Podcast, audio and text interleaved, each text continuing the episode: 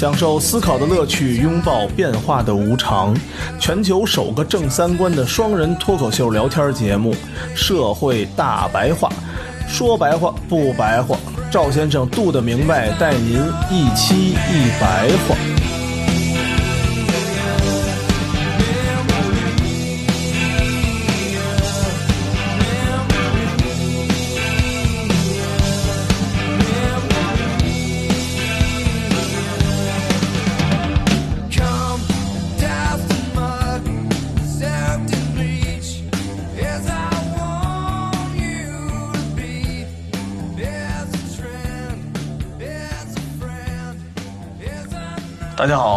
欢迎收听《社会大白话》，我是赵先生，对面的还是我们多的明白。大家好，嗯，我们上一期呢，好好的批判了批判和好好分析分析美国这点事儿。我们这一期呢，再接着我们上一期那个话题，包括说美国它这几个主义啊、我们继续的往后说一说。嗯，总之啊，美帝国主义啊，它在埋葬殖民主义和种族主义，还有老牌帝国主义的过程中啊，确实发挥了一个积极作用，但它同时又建立起了它自己的以剥削为基础的权力关系。在许多方面啊，新的权力关系其实比被摧毁的旧的权力关系更野蛮。现代辩证法的失败啊，并未带来剥削辩证法的终结，尤其是这个全球化以后，几乎全世界所有的人都被吸入了资本主义剥削的网络中。从纯纯耍流氓变成了一个有理有据的耍流氓了。嗯，反正到现在啊，越来越多的财富都控制在越来越少的人手中。这个我们在之前的节目中已经列出了很多数据了，不光是美国本土的贫富差距，全球的贫富差距，其实，在新自由主义实行的这个四五十年里头，都一直是在逐渐拉大的。到现在呢，民众依旧生活在贫穷和没有权利的边缘，贫富分化呢就已经走向了极端。那些在老牌帝国主义和殖民主义时代圈好的，用于压迫和剥削的界限，到了今天啊、非但没有收缩，反而在爆炸性的膨胀。相当于啊，全球化不仅没有实现人的彻底解放，反而制造了新的压迫。它不但激化了全球范围内的不平等，而且还将这种不平等引到了美国的内部，带来了发达国家内部的两极分化。先分化了你们，然后再跟你们一起分化。哎，对。总之，从二战以后的去殖民化开始，这些之前被殖民的第三世界国家都纷纷独立了。很多国家为了摆脱再次被西方国家压迫呀，都走向了学习西方思想、文化还有科技的道路。这个时候，在这些国家就出现了很多精英，有一部分呢就会进入到西方的主流文化中去。嗯，所以呢，从二战以后到了今天，虽然我们看起来世界上再没有殖民地了，看似是摆脱了帝国主义的剥削和压迫，实际上是资本主义通过全球化将殖民的形式内化了。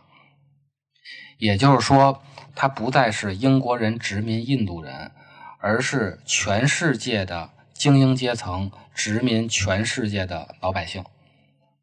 然后这些精英还把这种内化了的殖民掩盖在世界主义的话语下，天天就嚷嚷着大同世界、地球村儿。这种情况对于第三世界的国家来说呀，它造成的影响就是人才流失，都移民了嘛。对于美国和欧洲资本主义国家来说呀，它实际上是抛弃了本土的那些白人屌丝。对，年龄大一点的，哎，对，对吧？还有学习不好的。这种世界普遍主义的话语体系啊，虽然它是对地球上所有的人都主张要有平等的爱，但这种平等的爱啊，它恰恰包含了对本土白人屌丝的忽视、排斥和遗忘。它对多元文化的包容，恰恰包含了对本土白人文化的压迫和歧视。这种世界普遍主义，它充斥着精英的虚伪、矫情和做作，它的普遍性形成了一个新的铁笼，带来了一种新的独裁和暴政。其实就是相当于孔子说的“不患寡而患不均”，这种情况已经蔓延到了全世界，形成了一个世界范围内的不平等。就有点像割韭菜，来一波所谓的精英，我割一波。不是，比如说咱们拿美国本土的精英来说，嗯这些精英他为了得到更大的利益，他肯定会选便宜的劳动力。那是一定的呀。我从非洲弄一帮非洲人给我干活，肯定要比我找我本土的白人，我们家邻居给我干活要便宜多了，嗯，对吧？但是他把这种剥削掩盖在了世界主义的话语之下，就是咱们常说的，每一个人都是平等的，每一种文化都值得被尊重，自由民主的世界向每一个人都敞开大门，嗯，欢迎你们都来。欢迎你们都来。对，所以不管是富国的精英还是穷国的精英，他们承诺的新自由主义政策能推动经济增长，而且能通过福利形成涓滴效应。涓滴效应，咱们之前说过啊，就是先让一个地儿富，然后它慢慢的扩散到周围。包括他们承诺的可以让世界上每一个穷人的生活都能够改善。但是呢，要想实现这一点呢，工人就不得不接受更低的工资，所有民众呢都不得不接受重大政府规划遭到削减这个事实，就是福利减少的这个事实。这种事情落在咱们现实生活中最有亲身体会的就是互联网公司的画大饼。老板天天开会给你画大饼，而实际上造成的就是九九六。精英们宣称呢，他们的承诺有科学的经济模型和实证研究作为数据，这就是我们看到的主流经济学啊，不管是宏观的还是微观的，里面所用到的所有模型都在鼓吹这个自由竞争，都在默认自由放任就是好的。嗯，可是啊，不管什么模型，不管怎么分析，到了现在，我们看到的结果是什么？是增长放缓，是增长的果实，绝大多数都到了身居最高顶层的极少数人手里。比如现在的美国，百分之一的人掌握百分之五十的财富，同时随着工资的停滞和股市的高涨，收入和财富在向上流动，而不是形成涓滴效应，不是向下那个滴完以后越扩越大。涓滴效应啊，就变成了 turtle 效应，turtle，北京话叫 turtle 啊，官方应该叫西。嗯等于冷战结束以后啊，当束缚被解开，个人权利最大化有了实现的可能，但是它却无利于促进集体利益。当所谓的自由的边界被拓宽啊，它最终是变成了虚无主义，而且全球性的新自由主义啊，军事霸权、个人利益最大化，他把总统的地位也提升了跟皇上那个地位相当的一个水平。这种做法呀，也许对某些人是有用的，就是对精英阶层确实有用的，但是对普通老百姓，它是起着反方向作用的。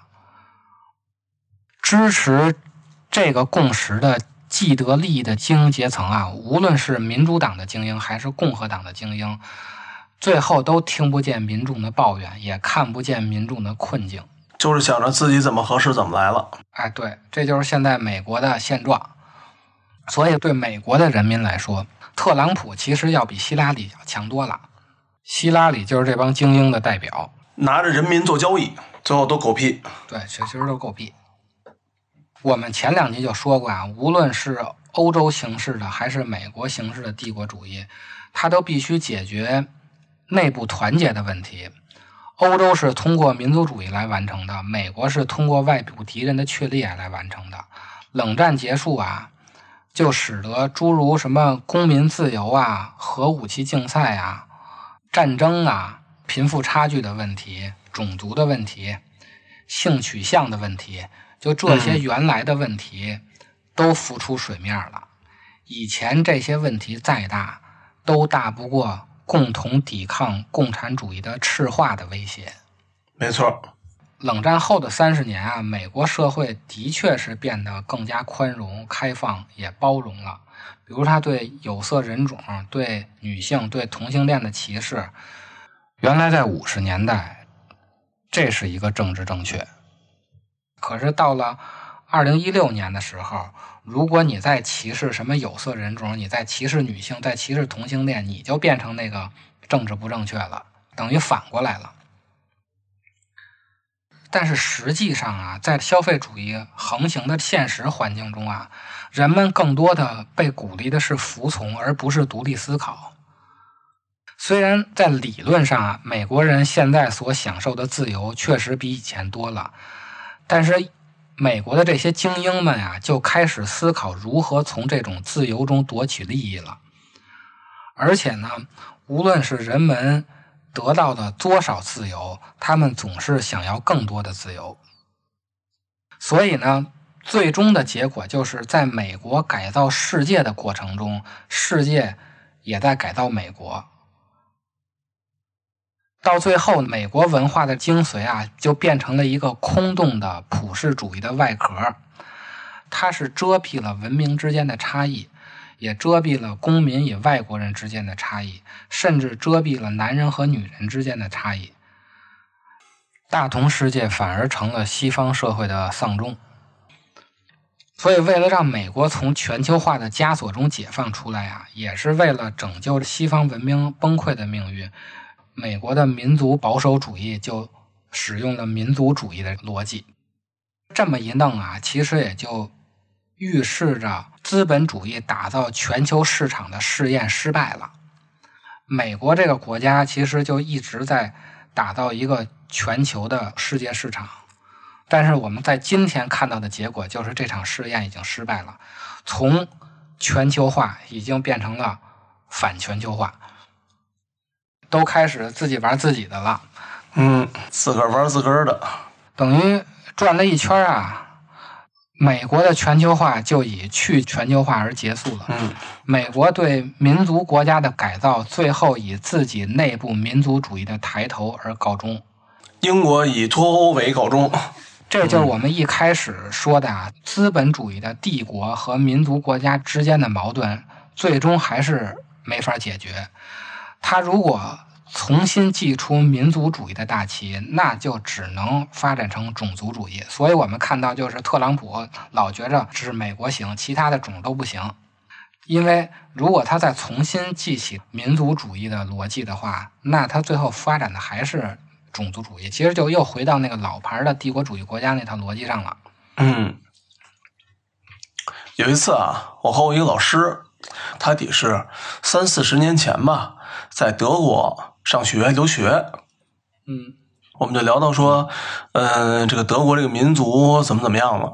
他说，那个大家可能读历史书，觉得说德国一些所谓的日耳曼民族搞一些所谓的革命啊，弄一些纳粹等等一系列东西。说他在那儿本地上学，然后大家呢对于当时的历史呢，就是肯定也有自己的一个独特的理解吧。他说当时德国呀，百分之九十九，恨不得百分之一百的财富都集中在那一部分，比如说犹太人，还有比如说那一副一部分有钱人手里面。从工厂到集资金到银行，全部都在人手里面，和现在的华尔街有点相似。差不多嗯。嗯，最后啊，就是真的是他觉得说有点逼的这个德国这个民众老百姓啊，恨不得他都觉得快没活路了。然后说才产生了这么大的一场这个，无论是造成全国、全球这么大的死伤的第二次世界大战。但是出现那种事情，我觉着现在应该是不太可能了。嗯，今年的这个传染病啊，其实就是这场去全球化的催化剂。新自由主义带来的种种的负面问题啊，其实是打开始实行新自由主义的时候就一直存在的。整个的资本主义负面的问题，也不是现在出现的，也是打资本主义出现以来就一直存在的。娘胎里带的，啊，对，就是娘胎里带的。那为什么到了一九三零年，资本主义的问题才表现出来呢？出现了大萧条。为什么到了今天，全球化的新自由主义带来的问题才开始被人重视呢？其实这里面就是一个最简单的现象，就是当福祉的增长速度超过问题产生的速度的时候，那所有的问题它都不是问题。反之，当福祉的增长速度没有问题产生的速度快的话，那所有的问题都是问题，那些嗯不是问题的问题也都会成为问题。都来了。啊，就都来了。而福祉的发展速度主要依靠的是科学的进步，但每一次的科学进步啊，它都不是线性的，它都是一波一波的。为什么到了三十年代才出现了经济大萧条呢？因为到三十年代以后，第二次工业革命所带来的那个创新差不多就到头了，它的次生的创新也就没有了。所以到了三十年代，福祉没有跑过问题，那所有的问题都都是问题了。而我们今天依靠的福祉提升，主要是互联网。可是大概从一八年开始，互联网产生的科技创新也已经到了瓶颈了。嗯，它产生的这些次生的创新也就到头了。次生的创新就包括什么呀？人工智能、云计算、大数据、移动通讯这些东西，其实都是次生的创新，都是基于互联网的。没错没错，这几年吧，这几十年吧，原来从有互联网以后到前两年，使用互联网的人数一直在上升，每一个新的接入互联网的人都会感到幸福。可是到了大概从一八年开始，全球啊几乎大多数的人都上网了，老头老太太现在都会扫一扫了，那可不嘛。是吧？北京叫什么？去超市用多点结账。技术现在也就是到了瓶颈了，所以这两年福祉又跑不过问题了，那所有的问题就全都出来了。下两期我们就偏离之前这几期的宏大叙事，我们分一个叉，专门的说一下互联网。正好前两天有一个杨坤 diss 惊雷的事儿，就那喊麦的事儿。嗯，打闲人，你说说。对对对，我们通过杨坤那惊雷这个事儿啊，来切入互联网，也就是第三次科技革命给人带来的影响。然后我们通过互联网技术的这种对人类的影响，从侧面再次分析新自由主义和全球化的问题。从七十年代资本主义国家开始实行新自由主义以来，世界总的来说就是一个资本主义为了解决资本剩余而将世界逐渐全球化的过程。在这个过程中啊，有一个非常关键的技术，就是互联网。如果说新自由主义是在政治上打破了民族国家的边界，削弱了主权国家的行政能力，让人民趋向原子化，变成了一片散沙，那么互联网就是通过技术达到了同样的效果。如果说新自由主义在政治和经济上导致了全球性的贫富差距的扩大，那互联网就是通过技术造成了同样的问题，并且就如同新自由主义承诺的那些美好的，用各种经济模型画出的那些大饼都是放屁一样。互联网也没有为全体人类带来平等和幸福。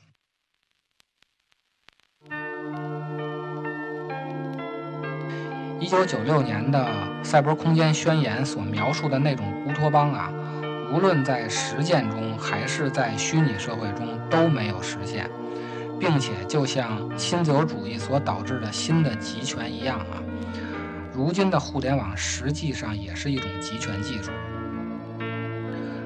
我们下期呢就通过喊麦来聊一聊互联网嗯好谢谢大家收听欢迎听我们下一期喊麦啊。If you had one shot one opportunity to seize everything you ever wanted in one moment. Did you capture it? just let it slip. Yo. His palms are sweaty, knees weak, arms are heavy. There's vomit on his sweater already. Mom's spaghetti, he's nervous, but on the surface he looks calm and ready to drop bombs. But he keeps on forgetting what he wrote down. The whole crowd goes so loud, he opens his mouth, but the words won't come out. He's choking how? Everybody's choking now. The clock's run out, time's up, over, loud. Snap back to reality. Oh, there goes gravity. Oh, there goes but he choke. He's so mad, but he won't give up. Daddies, he know he won't have it. He knows his whole back to these ropes. It don't matter. He's dope. He knows that, but he's pro. He's so stagnant. He knows when he goes back to this mobile home. That's when it's back to the lab again, yo. This old rhapsody better go capture this moment.